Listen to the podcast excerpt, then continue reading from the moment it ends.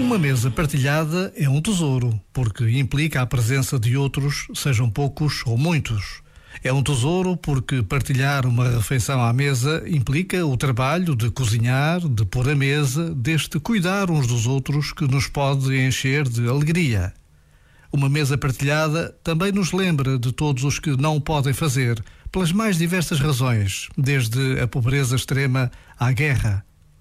Por vezes, Basta a pausa de um minuto para trazermos à memória tantas mesas partilhadas e para agradecermos a Deus tudo o que temos e somos. Já agora, vale a pena pensar nisto. Este momento está disponível em podcast no site e na app.